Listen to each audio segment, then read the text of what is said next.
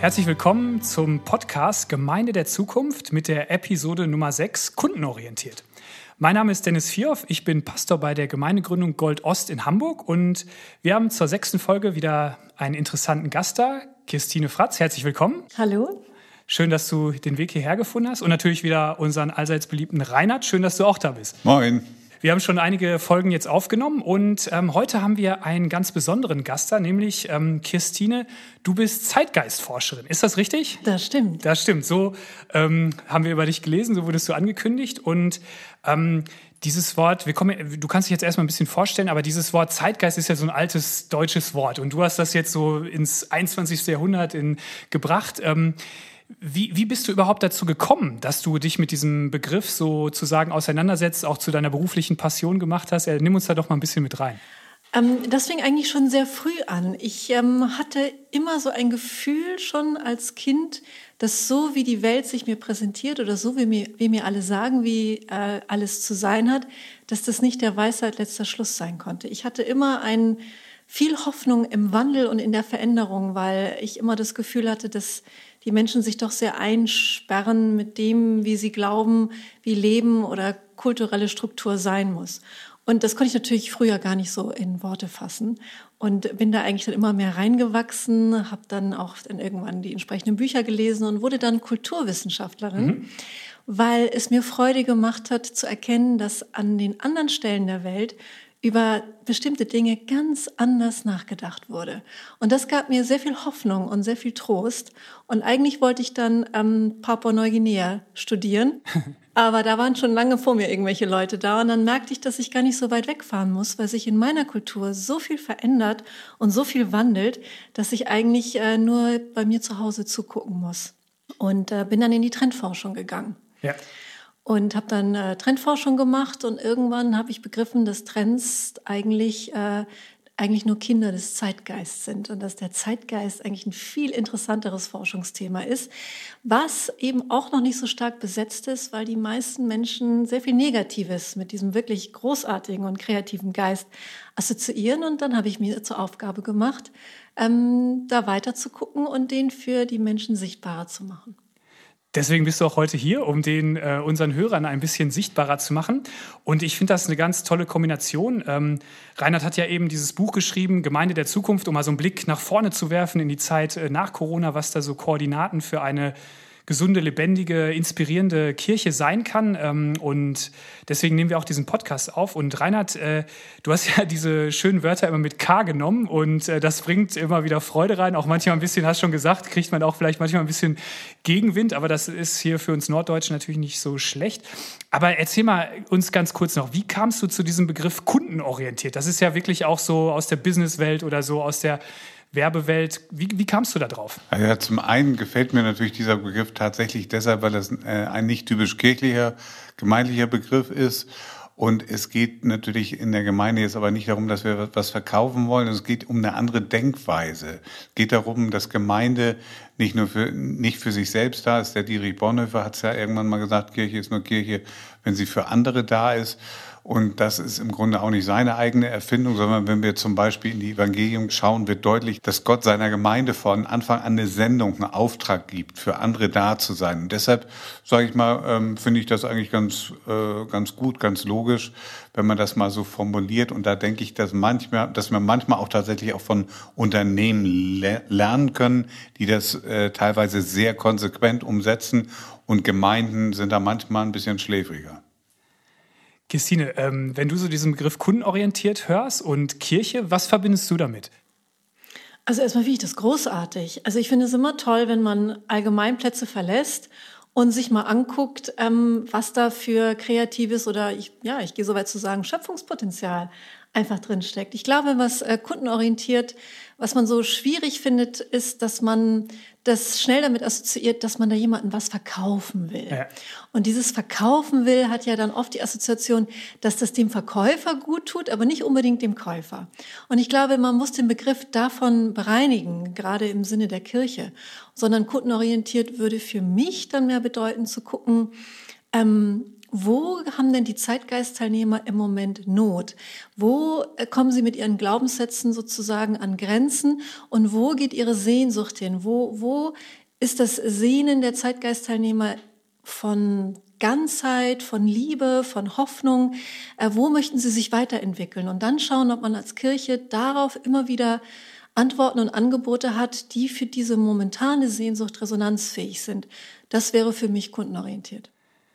Das, ich habe auch mal so eine Erfahrung gemacht. Da hat, äh, war ich auf so einer Nachbarschaftsparty bei uns in Hohen, Hamburg-Hohenfelde und dann war ein Nachbar da und wir haben uns über, unterhalten. Dann kamen wir über Kirche ins Gespräch und was ich so mache. Und dann äh, standen wir da bei so einem Bier, war schon spät und hat er mich gefragt, Dennis, willst du mich missionieren? Und da meinte ich so, nee, das ist jetzt gar nicht hier mein primäres Anliegen. Und dann kamen wir eben auch über diese Sachen hin, weil ich glaube, da hatte ich auch so, da war diese Sorge so ein bisschen, willst du mir jetzt hier irgendwas verkaufen oder sonst was? Aber darum geht's ja eigentlich nicht, sondern äh, ich bin da auch bei dir ähm, und finde das ganz wichtig, dass wir da uns zu den Menschen aufmachen. Oder Reinhard, wie siehst du das? Ja, also ähm, ich würde sagen, jeder Mensch hat manchmal die Sorge, ihm wird etwas verkauft, was er nicht will.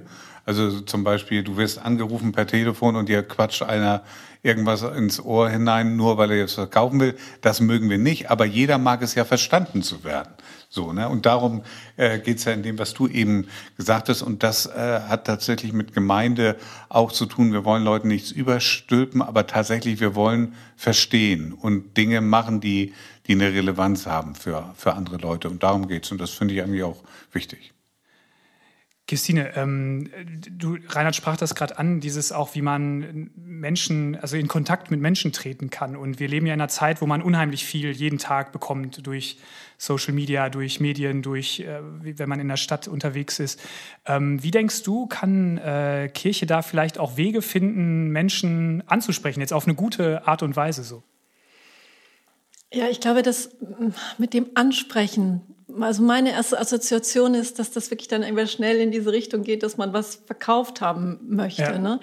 Ich, ich würde eher das äh, andersrum stricken. Ich, ich würde erst gucken, wie, wie kann ich mich als Kirche platzieren, dass ich ein Versprechen in mir birge, dass die Menschen, die zu mir kommen, tatsächlich erkannt und begleitet werden.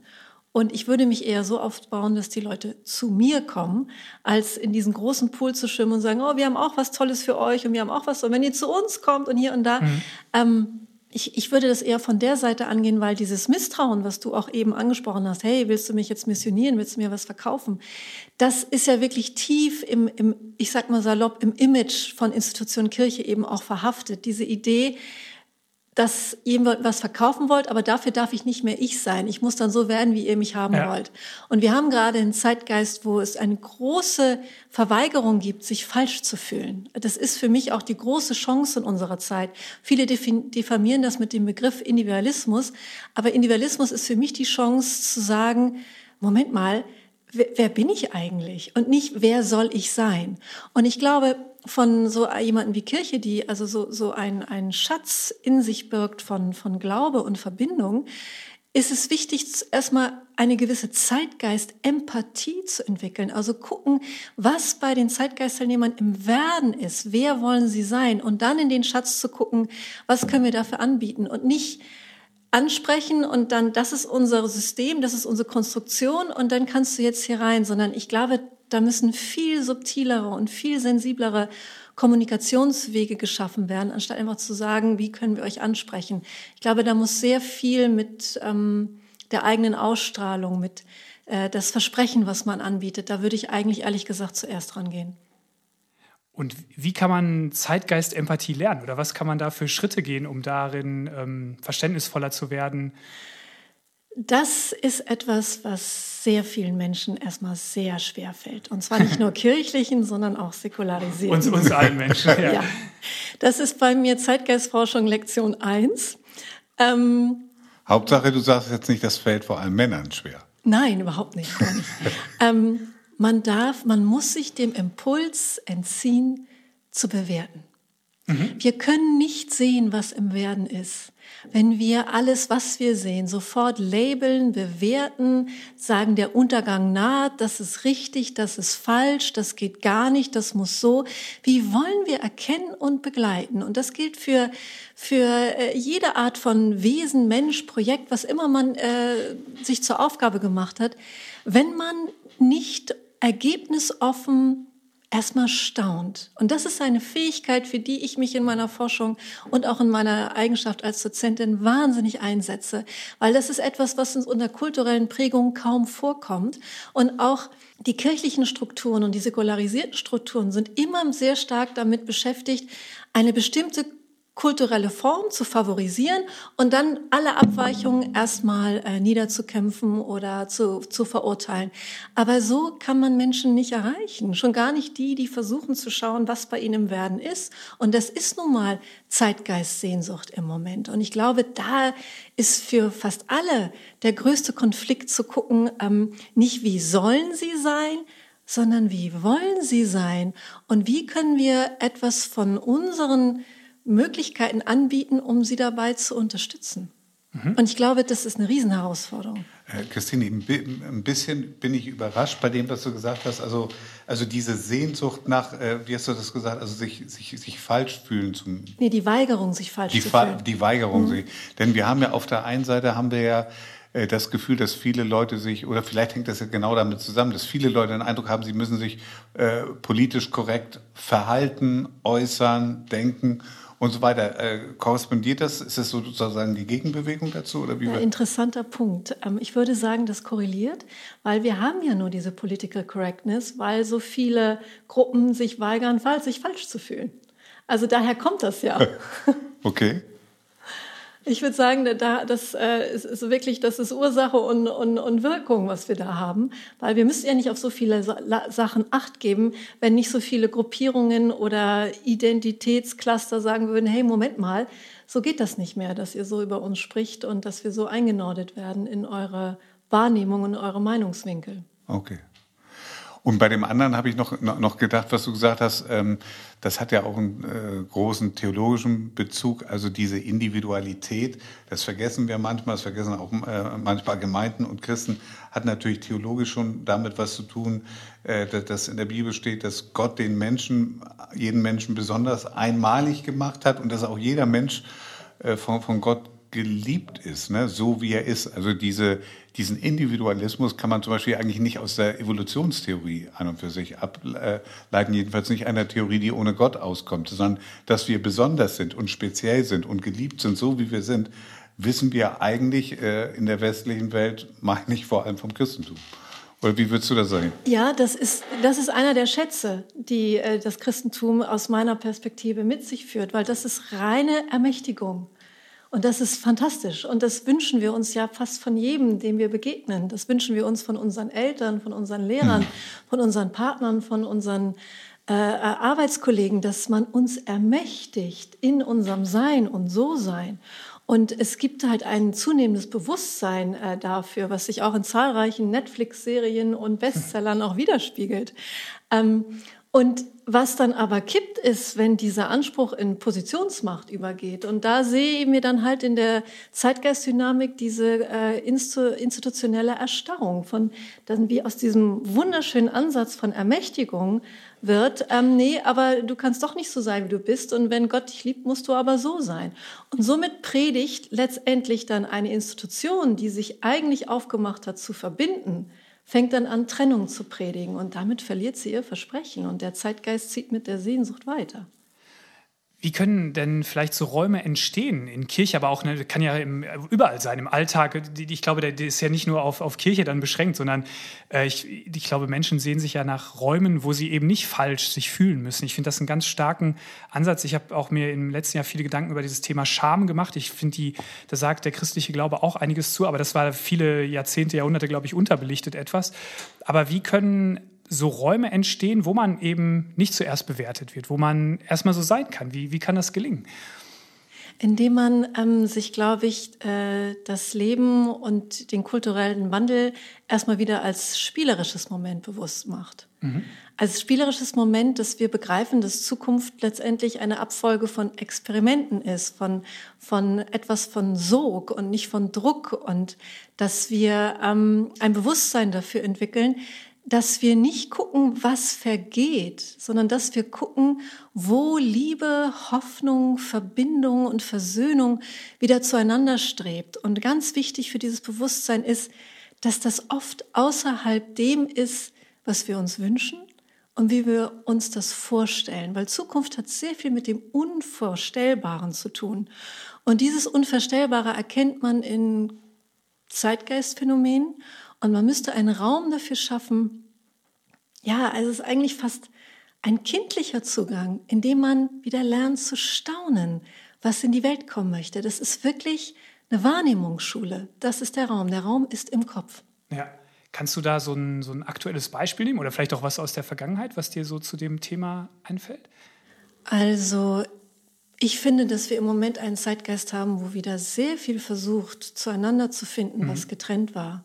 Das geht bei Beruf und Familie für mich los, auch die äh, Trennung von Männern und Frauen. Und damit meine ich nicht, dass die gleich sind, sondern damit meine ich, dass auch da wieder versucht wird, auf so ein, eine Balance miteinander zu kommen, mit femininen Prinzipien und mit maskulinen Prinzipien in der Kommunikation, in der Wahrnehmung. Ich sehe das bei dem Thema Diversity ganz stark, was da zueinander strebt.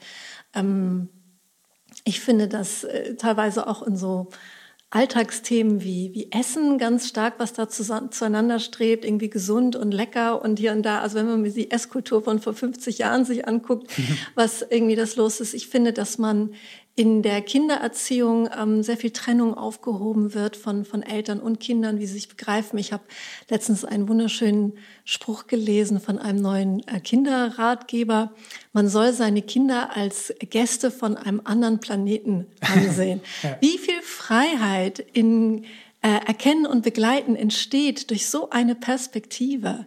Und das ist für mich ehrlich gesagt eine Form von Gottesdienst, dass man im Zeitgeist erkennt, wo Versöhnung und heilsame Verbindung wieder stattfindet, wo Trennungen sozusagen wieder entflechtet werden, wo wir kulturell tief von überzeugt waren, dass das so ist und so sein muss.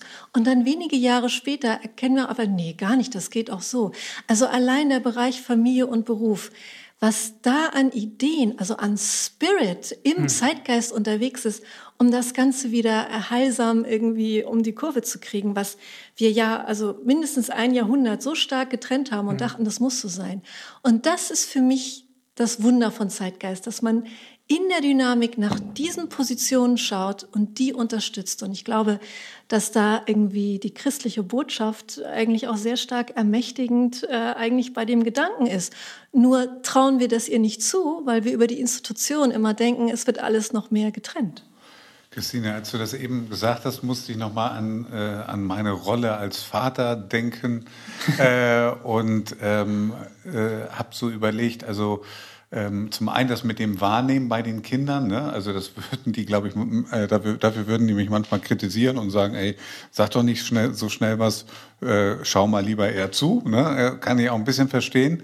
Ähm, zumindest ein bisschen eben. Äh, und ähm, dieser Wunsch, ermächtigt zu werden, das finde ich richtig stark. So, und äh, äh, das, das finde ich einen hohen Wert. Auf der anderen Seite haben ja Eltern dann trotzdem auch einen Wert und auch einen Auftrag. Also ich möchte nicht, dass meine Kinder lügen und stehlen zum Beispiel. Das sind ja ethische Werte, da, wo ich jetzt sagen würde, ähm, äh, da kann ich nicht nur sagen, also mach einfach, wie, wie, wie, wie du bist. Wie, wie, siehst du, wie stellst du das in Verhältnis? Weil das ist ja auch in der Gemeinde so. Ne? Wir haben auf der einen Seite diese bedingungslose Annahme Gottes und auf der anderen Seite gibt es schon eine Ethik, die mit dem christlichen Glauben verbunden wird. Äh, so, und das finde ich, hast du eben auf verschiedenen Ebenen, manchmal als Eltern, manchmal in der Gemeinde. Sag, sag dazu mal was. Hilf mir mal an der Stelle. oh Mann, ich bin nicht aber auch nicht der Weisheit, letzter Schluss. Ne? ähm, die, die Frage, die sich mir gestellt habe, als du das gesagt hast, war, ähm, stiehlt und klaut ein Mensch, der ermächtigt wurde? Mhm. Also so die Frage, ähm, ich habe ja auch immer so ein bisschen den Leitsatz, immer wenn etwas passiert, gibt es etwas zu verstehen. Und warum stiehlt und klaut jemand? Wo, wo, wo fehlt es da an der Ermächtigung? Wo fehlt es an der äh, Annahme, geliebt zu werden? Wo, wo fehlt es vielleicht an der Gewissheit, geliebt zu sein? Also da, da würde ich eher gucken. Ähm, es, es, gibt nur mal als Sidekick ein ganz tolles Buch von Sven Fuchs, das heißt, die ähm, Kindheit ist politisch wo er sich sehr stark damit auseinandersetzt, wie eigentlich unsere Gesellschaft strukturiert ist, wenn eine kritische Masse an Kindern die ähm, Erfahrung gemacht hat, wirklich geliebt zu sein, ermächtigt sein und nicht äh, zurechtgestutzt, ob das jetzt darum geht, den Harvard-Abschluss zu machen oder gottgefällig zu sein. Wenn es nicht der eigenen Weseneinheit entspricht, das ist immer ein leidvoller Weg. Ähm, und die Frage ist, ob alles, was gegen die christlichen Werte am Ende verstößt, vielleicht gerade eine Kompensation ist, weil die emotionale Gewissheit, ich bin geliebt, nicht ähm, sozusagen im, im Fundament der Eigenwahrnehmung installiert wurde. Das wäre jetzt so meine Gegenfrage. genau, dafür sind wir hier im, im Gespräch. Ähm, ich habe auch zwei Kinder, das ist wirklich eine äh, große, große Frage. So dieses, äh, genau, man, dieses auf der einen Seite totale Liebe, Annahme, aber wie macht man das? Weil ich finde, die, wenn man das da auch mal rausgeht aus seiner Rolle und von oben drauf guckt und sich dann vielleicht, ja, warum passiert das jetzt vielleicht eigentlich wieder, worüber ich mich ärgere oder was ich gerne anders haben würde, das ist, glaube ich, echt eine gute äh, Sache. Und dann kommt man da wahrscheinlich eher auf, auf äh, so Patterns und Handlungsfelder und was man so ähm, dann man macht. Du hast jetzt schon, Christine, zweimal das Wort Sog verwendet. Das habe ich auch in, in einer Podcast-Folge, wo du zu Gast warst, gehört. Das fand ich einen total spannenden Ansatz. Da habe ich noch nie vorher drüber nachgedacht. Ähm, magst du uns mal ähm, dazu etwas sagen, was, was du damit meinst, was da so ein bisschen hintersteckt, hinter diesem, dass, dass uns Dinge ansaugen sozusagen oder dass ähm, irgendwelche Sachen einen Sog entwickeln. Das finde ich ein ganz starkes Bild sozusagen. Da ich mich ja in meiner Zeitgeistforschung mit kollektiver Sehnsucht beschäftige, mhm. habe ich dann irgendwann für mich äh, entdeckt, dass kollektive Sehnsucht Sog auslöst. Und der ist subtil und mhm. schwerer ähm, wahrzunehmen, weil auf der äh, kognitiven Wahrnehmung arbeiten wir halt viel mehr mit Druck. Ne? Ich muss. Und ob ich jetzt irgendwie sonntags in die Kirche muss oder jeden Tag meinen Sport machen muss oder äh, keinen Zucker mehr essen darf. Ne? Also das sind alles letztendlich Druckmomente. Und ich, ich glaube, oder ich meine festzustellen, dass ähm, viel von dieser Ratgeberliteratur, wer bist du und was ist deine Mission und geh in deinen Pilotensitz und so weiter, mhm.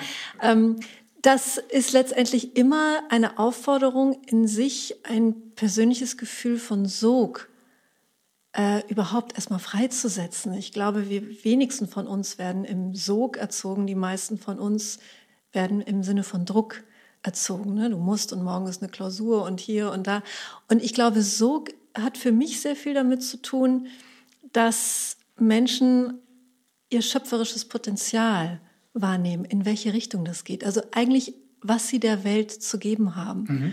wo sozusagen das ist, was, was sie der Welt zuführen können. Und ich habe so das Gefühl, dass im Zuge der Individualisierung und auch der Selbstoptimierung und, und natürlich auch den Überhängen und Defiziten, die es wieder schafft, aber dass ein Bewusstsein dafür entsteht, was ist eigentlich mein Sog im Leben? Und das hat nichts damit zu tun, wie ich jetzt egoistisch mein Leben gestalten kann, sondern es ist wirklich mein Gedanke, wie komme ich da an das, was ich der Welt zu geben habe? Und das ist dann eben diese Verbindung wieder von mir, also mir als Individuum und auch Gemeinschaft.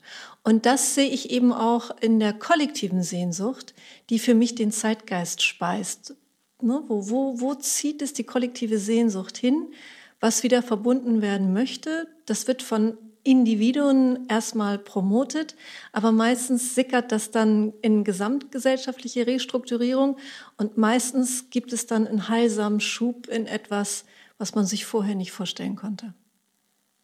Ich finde das mit dem, was, was kann ich der Welt geben, das ist ein ganz interessanter Satz, weil ich erlebe viele Gemeinden, erlebe das auch bei uns manchmal, ähm, man, man fragt sich so, ähm, oder man, man sieht irgendwelche anderen Kirchen, wo, wo ein Sog da ist. Und dann denkt man sich, aber der Sog ist bei uns gerade nicht da. Also wir haben hier leere Kirchenbänke oder bei uns, wir machen tausend Programme und keiner kommt. Und dann fährt man auf die Konferenz oder hört sich den Vortrag oder guckt das YouTube-Video, liest den Ratgeber. Und dann entsteht eher so ein Druck, also dass man dann denkt, oh, das müsste ich ja eigentlich auch machen.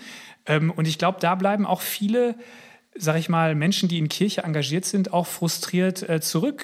Geht das in eine ähnliche Richtung, dass man eher vielleicht sagt, was muss ich tun, anstatt zu, zu sagen, erstmal überlegt, was kann ich vielleicht überhaupt als Gemeinschaft oder als Einzelner der meinem Umfeld geben oder so? Ich glaube ja. Also ich kann das jetzt nicht ähm, äh, erschöpfend ähm, beantworten, aber mir ist gerade der Gedanke gekommen, dass man das ja in seinem privaten Leben auch kennt. Also, also in meinem Fall zum Beispiel ist es so, ich habe so das Gefühl, ich müsste jetzt eigentlich einen wilden Instagram-Kanal und einen Facebook und YouTube und wie sie nicht alle heißen und dann muss ich hier noch. Aber ich habe überhaupt keinen Sog und ich kriege von allen Seiten Druck, mhm. dass jemand wie ich, der so aufgestellt ist, das doch alles machen müsste. Und ich glaube, ich, also ich habe mich selber irgendwann diesem Konflikt gestellt und habe gesagt, nein, mein, mein Sog ist woanders und wenn ich in den Druck gehe, dann mache ich Raubbau an mir selber. Also ich, ich verausgabe mich. Und ich glaube, das ist vielleicht auch eine große Zeitgeistchance, das zu unterscheiden, wo ähm, Sog ist und wo Druck ist. Und, ähm, und ich glaube, Druck äh, macht uns langfristig äh, keine Freude. Mhm. Und wenn uns etwas keine Freude macht, dann weiß ich nicht, wie wir für andere Sog entwickeln sollen. Reinhard, jetzt mal eine praktische Frage an dich. Du hast ja so ein Buch geschrieben. Du bist auch, äh, du bist für viele Menschen verantwortlich im Bereich äh, hier Kirche im Norden. Und äh, wie, wie kann zum Beispiel dein Buch nicht als Druck empfunden werden, so nach dem Motto, oh, so müssen wir das jetzt aber machen oder jetzt machen wir uns ein schlechtes Gewissen, sondern eher als einen Sog. Also dass man das liest und vielleicht sagt, boah, da hätte ich Lust zu, das will ich, das, da sehne ich mich auch nach und da, da kann ich vielleicht auch einen Beitrag zu leisten. Also zum einen, indem ich sagen würde, also man muss sich nicht mit allen zehn Koordinaten gleichzeitig beschäftigen, sondern man nimmt mal einen. Zum zweiten, indem ich äh, darauf hinweisen möchte, es gibt äh, für alle die Koordinaten nicht die Lösung. Zum Schluss versuche ich ja immer Gespräch zu initiieren und die Lösungen sind individuell. Ne, auch beim Kundenorientierter finde ich jetzt auch nochmal gut, es gibt ja Gemeinden, die meinen, sie müssen irgendwie durchgestylt werden und sie müssen noch härter arbeiten, um besser kundenorientiert zu sein. Und äh, das gefällt mir schon sehr gut da mit dem äh, mit dem Sog. Ähm, das meint es eben nicht. Wir müssen eine gemeinsame Lösung finden, die zu uns passt.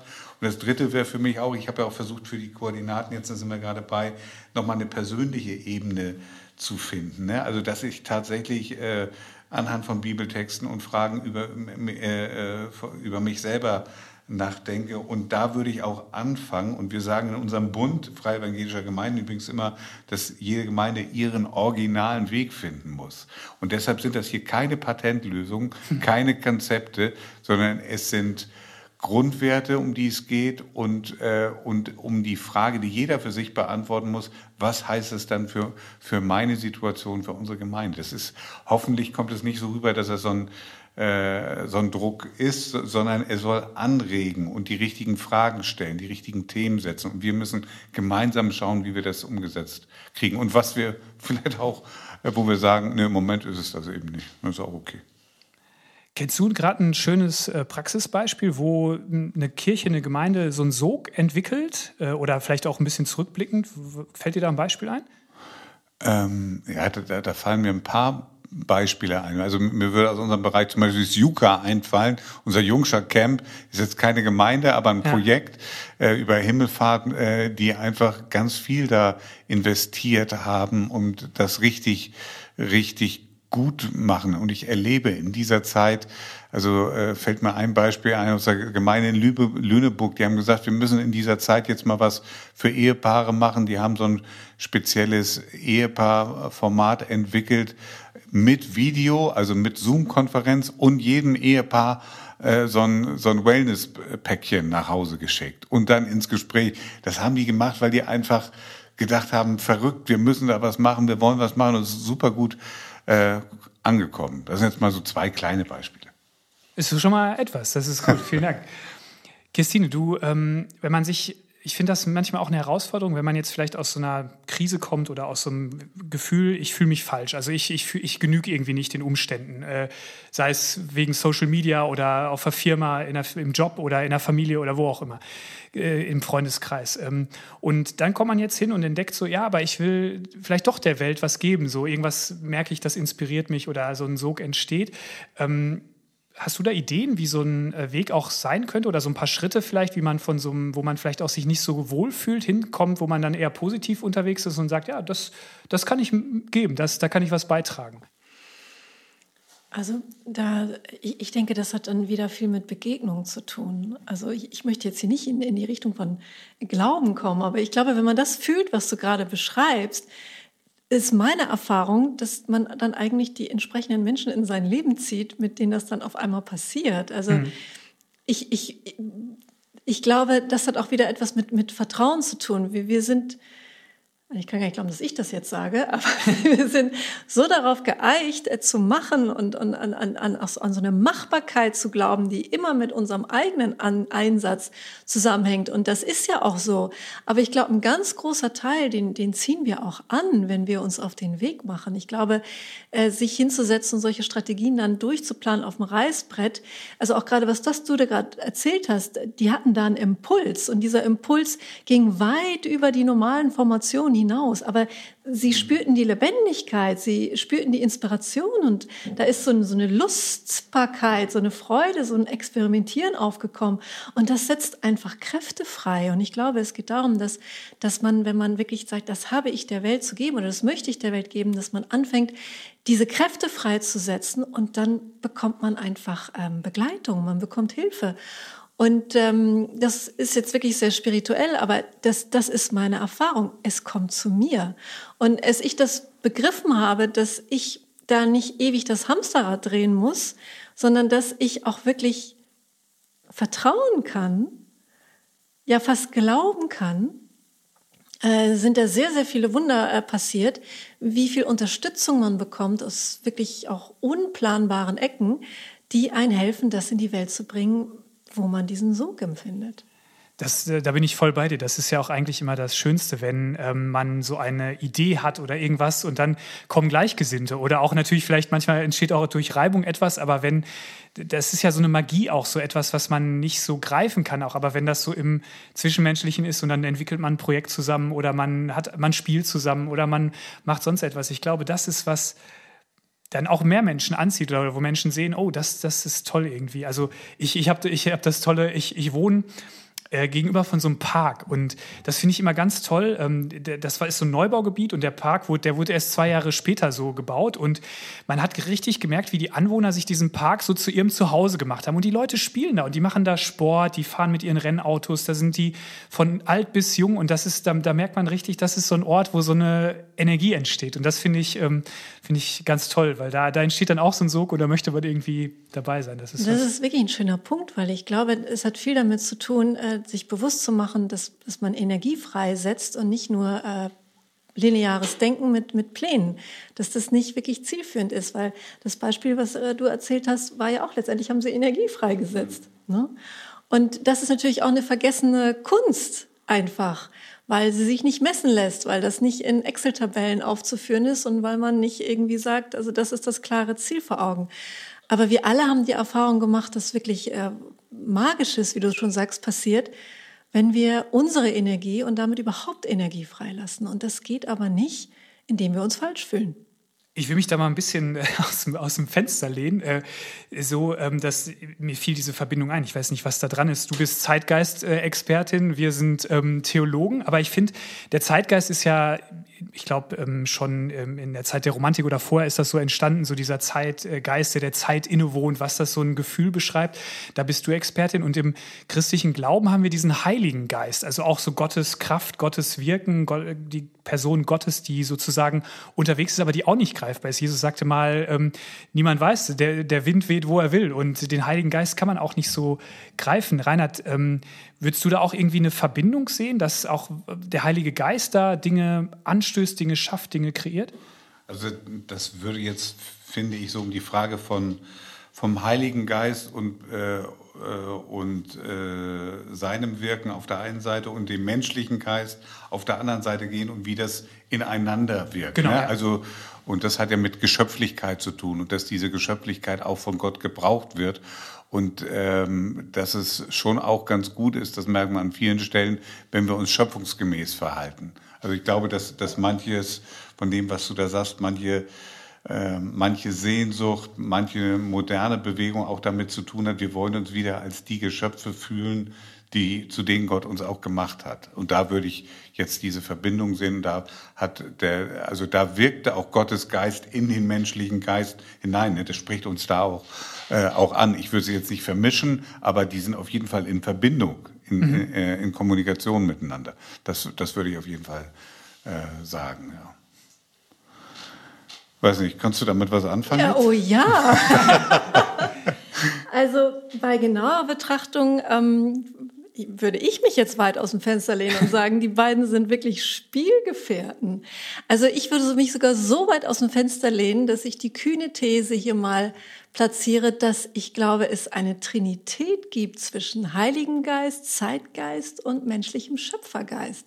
Weil wenn der Geist, Heilige Geist, schöpferisch durch den Menschen wirkt, dann kann er sich ja nur in der Zeit manifestieren und dort resonanzfähig werden. Also ist doch die Frage, wenn der Zeitgeist heilsame Impulse gibt, Perspektiven zu wechseln und festgefahrene kulturelle Formationen zu verlassen, um wieder mehr Lebendigkeit, um wieder mehr Liebe, um wieder mehr Kreativität und Freiheit in die Welt zu bringen, dann kann doch der Heilige Geist jetzt im theologischen Sinne nicht weit sein, oder? Also die, die, die Frage wäre jetzt, also du, das weißt du ja auch, haben wir auch schon, schon drüber gesprochen, der Zeitgeist hat ja auch diese andere Dimension, also ähm, neu, und das habe ich äh, echt verstanden jetzt, auch durch das, was du gesagt hast, ist diese Sehnsucht, die da drin ist.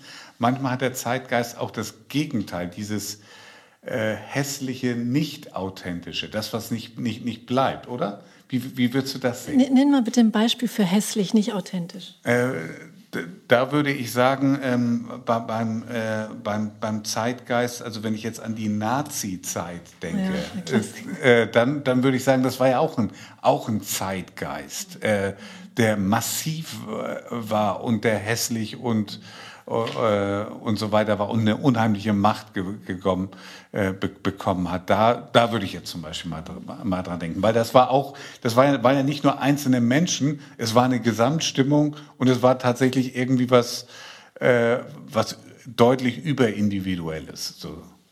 Ja, also das, das ist natürlich jetzt immer das Totschlag äh, äh historische ja, Beispiel, ne? die, die Nazi-Zeit. Ich habe darüber ehrlich gesagt viel nachgedacht, ja.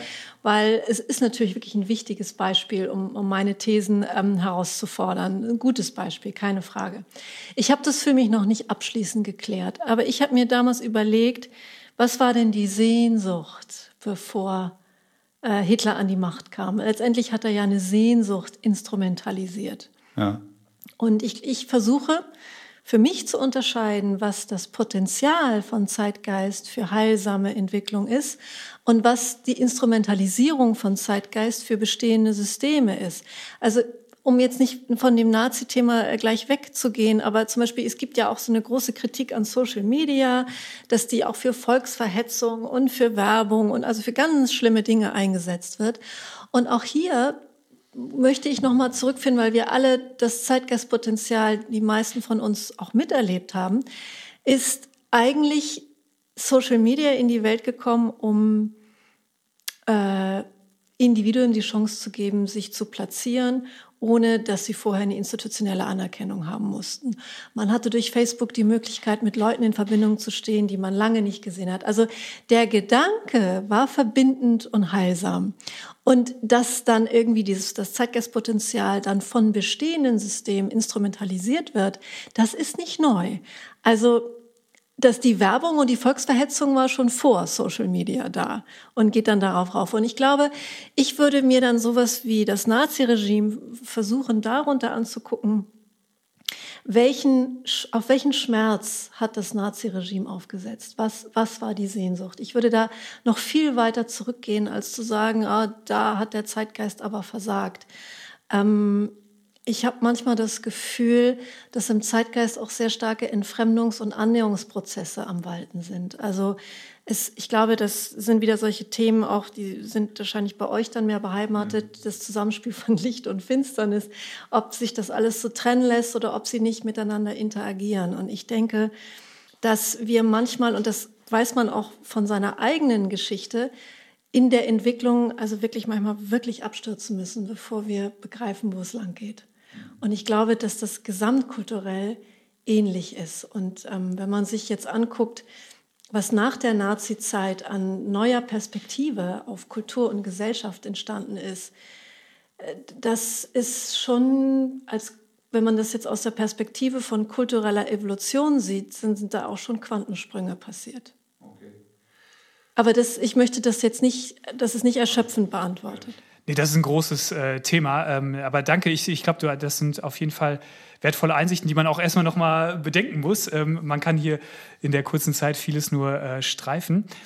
Ich will nochmal auf eine Frage zurückkommen oder auf ein, ein Thema.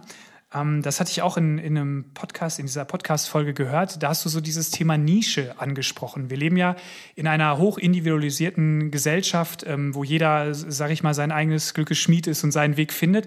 Und ähm, oft hat man ja dann vielleicht auch wieder den Druck so, jetzt muss ich als Persönlichkeit was finden und oder auch als Gemeinschaft muss ich so.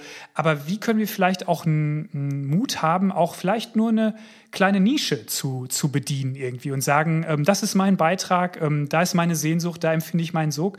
Findest du da auch eine gute Verbindung so zwischen, dass, dass wir Nischen finden können so? Ja, also kultureller Wandel entsteht ja aus der Nische. Man weiß nie, was aus der Nische wird. also die Nische ist ja letztendlich der Bereich, der noch am wenigsten instrumentalisiert ist von Gesellschaft. Aber mit der Nische ist natürlich auch viel Angst verbunden von finanzieller Sicherung mhm. oder äh, wird das alles so werden? Also ähm, das, das ist so, so eine Sache. Ähm, ich habe mir manchmal überlegt, ob vielleicht durch die Pandemie das, das Thema äh, äh, bedingungsloses Grundeinkommen nochmal ein Thema wird. Und, und ich, ich kann mir vorstellen, dass, dass eine Nische durchaus Menschen mit viel Freude auch ähm, ausstatten kann wenn sich bestimmte kulturelle Strukturen verändern, die die Nische nicht mehr äh, mit der Existenzangst äh, besetzen. Mhm. Weil bis jetzt gehen ja Leute in die Nische, die also wirklich einen starken Sog haben. Also die müssen sich ja schon berufen fühlen, um in die Nischen zu gehen. Und so ein starkes Calling hat natürlich nicht jeder. Ja. Ne?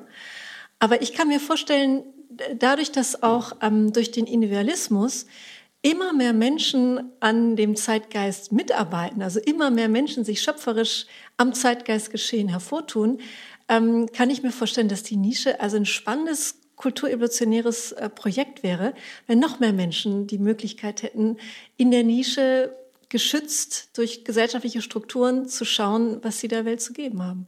Ich finde das auch für Gemeindebau interessant äh, oder für Kirche, weil ähm, Eben, ich glaube, da muss sich ja die, die, katholische, die evangelische, aber auch die Freikirchen müssen sich ja echt Gedanken machen, wie können wir Zukunft gestalten, wie können wir das strukturell machen. Und das wird ja auch nochmal Thema bei einem Podcast sein, dieses Thema Klein auch. Und äh, da ist, denke ich, ähm, auch Mut zur Nische, aber wir brauchen natürlich auch Systeme, die dann das, wie du sagst, dass man nicht die ganze Zeit äh, wie Künstler oder wie auch Gemeindegründung oder, oder soziale Einrichtungen immer so an der Sorge haben, oh, überleben wir den nächsten Monat oder das nächste Jahr. Und ich glaube, da kann man bestimmt auch neue Wege finden und äh, von daher finde ich das richtig gut, äh, Mut zur Nische zu haben, aber wir müssen uns auch auf den Weg machen, da äh, Systeme zu entwickeln. Ja. Eine Frage hätte ich noch ja, an, an, Christine.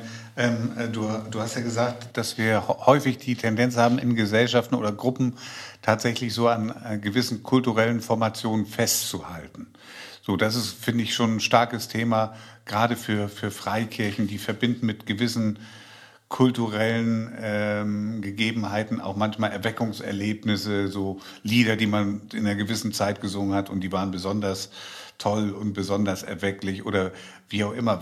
Was würdest du sagen, was kann Leuten helfen, auch solche kulturellen Formationen auch in Frage zu stellen und da äh, Mut zu machen, nochmal neu aufzubrechen. Hast du damit Erfahrung auch bei, bei, bei Gruppen? Was kann Gruppen da helfen, das zu überdenken und nochmal ähm, da was Neues zu, zu wagen?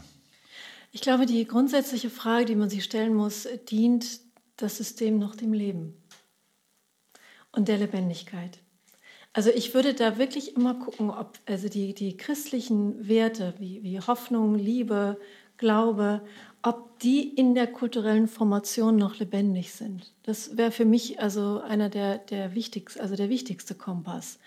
Weil so wie ich Zeitgeist in meiner Forschung kennengelernt habe, ist Zeitgeist eigentlich letztendlich oft nichts anderes als die Erlaubnis, sich von kulturellen Formationen zu erholen. Und jede kulturelle Formation, so gut sie auch einer Zeit gedient hat, auch noch so tolle Lieder und ein, ein, ein Zeugnis von hoher Intensität und, und Glaubensverbundenheit ist, so kann ich mir beim besten Willen nicht vorstellen, dass sich irgendeine kulturelle Formation dem allgemeinen Wandlungsmysterium entziehen kann.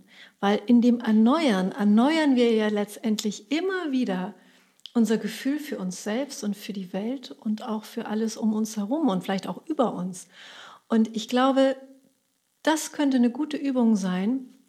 Und vielleicht auch, und jetzt habe ich den Begriff doch nochmal, äh, deine Idee von konservativ, hm. weil ähm, so wie ich das aus deinem Buch verstanden habe, ist wirklich konservativ, das ist dieses Momentum, das ist dieses Mysterium, das ist dieser Schatz. Und dieser Schatz ist Lebendigkeit, der ist Liebe, der ist Versöhnung, der ist Hoffnung.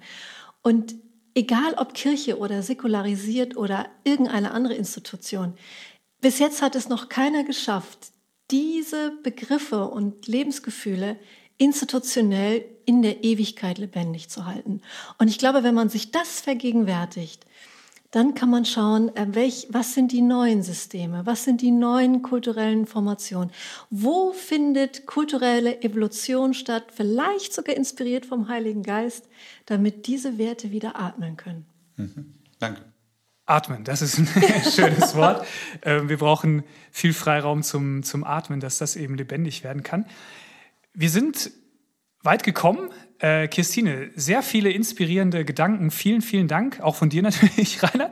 Äh, das war ein tolles Gespräch, über das werde ich, da werde ich bestimmt noch einige Dinge durchdenken müssen. Ähm, auf jeden Fall vielen Dank, dass du äh, zu uns gekommen bist.